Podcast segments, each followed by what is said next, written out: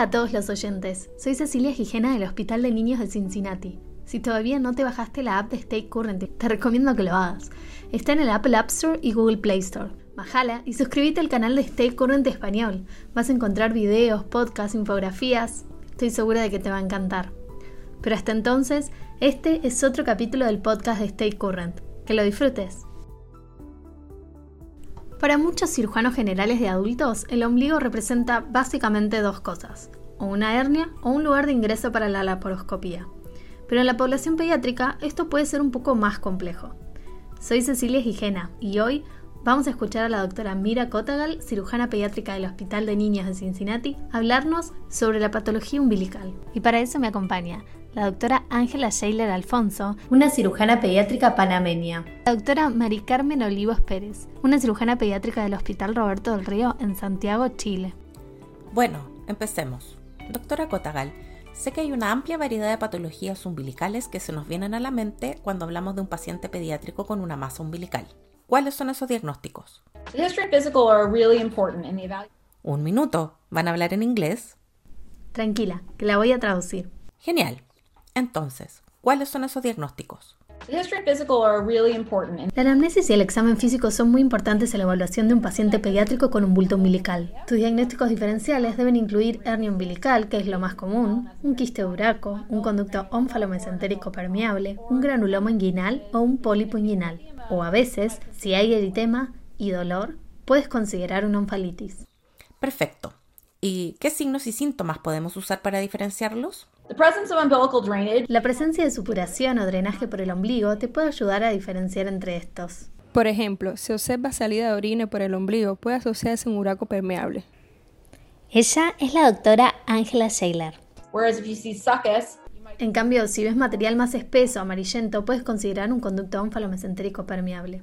Muy bien, entonces digamos que solicitamos una ecografía vemos algo, pero no podemos diferenciar si es un uraco o un conducto onfaloentérico permeable. ¿Cuál sería nuestro segundo paso? Buena pregunta, Mari Hasta donde sé, si ves algo en el ultrasonido, el siguiente paso es programar una intervención quirúrgica.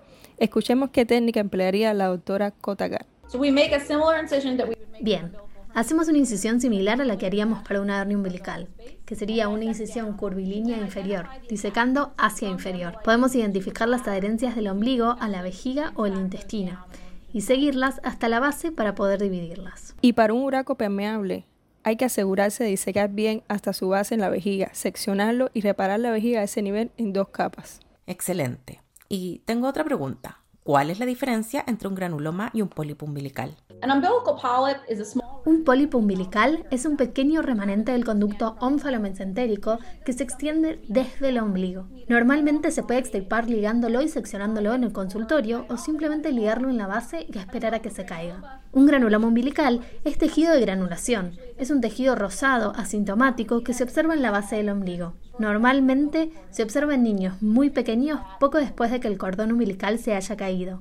El tratamiento para esto es el nitrato de plata. Bien, otro punto importante para diferenciarlos al examen físico es utilizar una pinza tipo Q que permite abrir el ombligo y observar bien la base del mismo.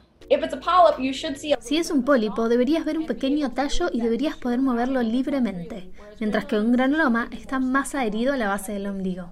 ¿Qué nos puede decir acerca de los factores de riesgo para presentar una hernia umbilical? Por si se olvidaron, ella era Mari Carmen Olivos. El principal factor de riesgo para presentar una hernia umbilical es la prematurez. Sin embargo, podemos ver diferencias en las tasas de hernia umbilical entre las distintas etnias. Por ejemplo, los afroamericanos tienen más riesgo de padecerla comparada con los caucásicos. Esta vez tengo una pregunta para ti, Mari Carmen. Digamos que aparece en tu consultorio un paciente de un año con una hernia umbilical. ¿Cuándo lo repararías? Bueno, para una hernia umbilical normalmente esperamos hasta que el paciente tenga al menos 4 años de edad. ¿Y el por qué? Te lo explicará la doctora Kotagal. 85% de los pacientes pediátricos con hernia umbilical presentarán un cierre espontáneo. Los defectos pequeños tienden a cerrar más comúnmente que aquellos que miden más de un centímetro o un centímetro y medio. Particularmente, uno tiende a cerrar antes una hernia umbilical si la misma es muy grande o está generando síntomas en el paciente. Y si decides esperar para el cierre de una hernia umbilical cuando están más cerca de los 4 años, debes asegurarte que la familia sepa sobre los signos de alarma que pueden ocurrir en una hernia encarcerada como dolor abdominal, enrojecimiento de la zona, vómitos y una masa que no se puede reducir. Ok, entonces creo que en este paciente hay que ir a cirugía. Hablemos de los pasos de la intervención.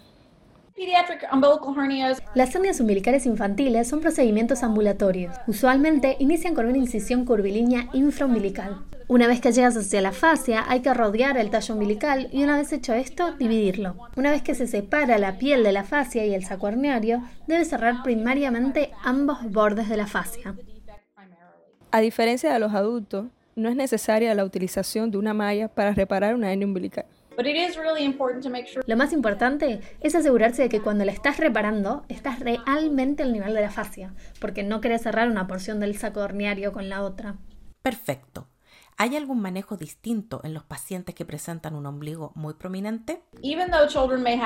Incluso en pacientes con ombligos prominentes y piel extra en los lados de la hernia, es raro tener que resecar piel y realizar una umbilicoplastia. Hay diferentes técnicas para reparar este tipo de hernia, pero en general suturando la piel al centro de la reparación es suficiente para recrear el ombligo.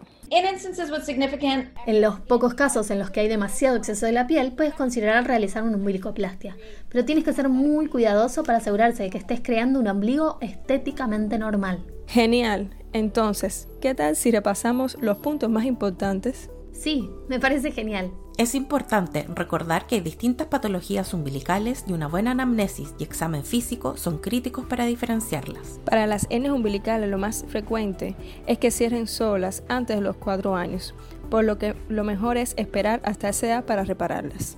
Los pólipos umbilicales son comunes y pueden ser manejados de manera no quirúrgica en el consultorio. Para otras patologías umbilicales, una ecografía puede ayudar a diferenciarlas e incluso guiar el manejo operatorio. Fantástico. Muchas gracias a Ángela y Mari Carmen por ayudarme con este capítulo de patologías del cordón umbilical. Si te gustó y querés escuchar más de estos podcasts, bájate la app de Stay Current. La encontrás en el App App Store y Google Play Store. Y no te olvides de suscribirte al canal de Stay Current Español. Si querés saber algo más o hacer alguna pregunta, siempre puedes empezar una nueva discusión en el foro o comentar abajo de este mismo podcast. Pero hasta entonces, soy Cecilia Gijena del Hospital de Niños de Cincinnati. Recuerden, el conocimiento debe ser libre.